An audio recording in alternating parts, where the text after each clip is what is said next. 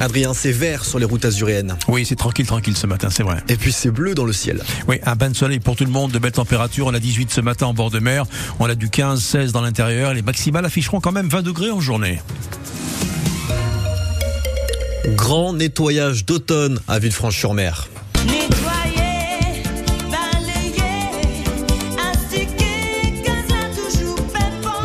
Opération lifting sur la plage de la Darse euh, et, les fonds marins également. C'est habituel, hein. deux fois par an, des dizaines de bénévoles sont en train de tout astiquer, de tout nettoyer. Quatre associations participent. Des bâches, des moteurs, des pneus seront retirés de la mer. Ça dure jusqu'à midi.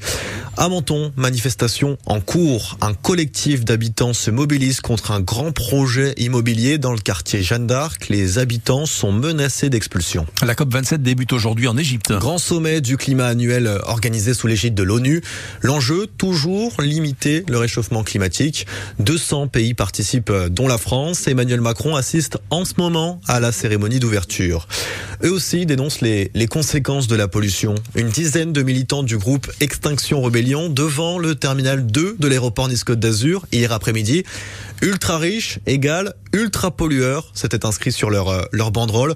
Une occupation pacifique, aucune perturbation majeure dans l'aéroport.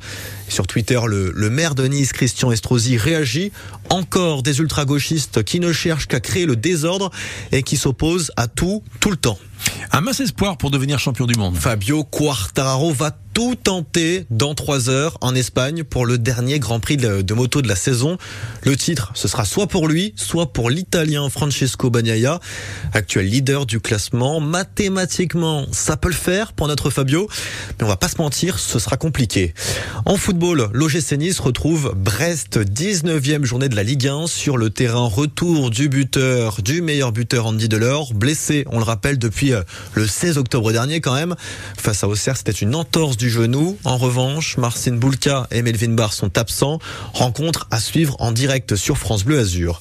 En tennis, Caroline Garcia, la 16e mondiale, se qualifie pour les demi-finales du Masters aux États-Unis grâce à sa victoire 4-6, 6-1, 7-6 contre la Russe Daria Kasakina. Et puis pour finir, les vacances en apothéose. Pourquoi ne pas aller conduire une Rosalie? C'est la fête ah des Rosalie à Cagnes-sur-Mer en ce moment.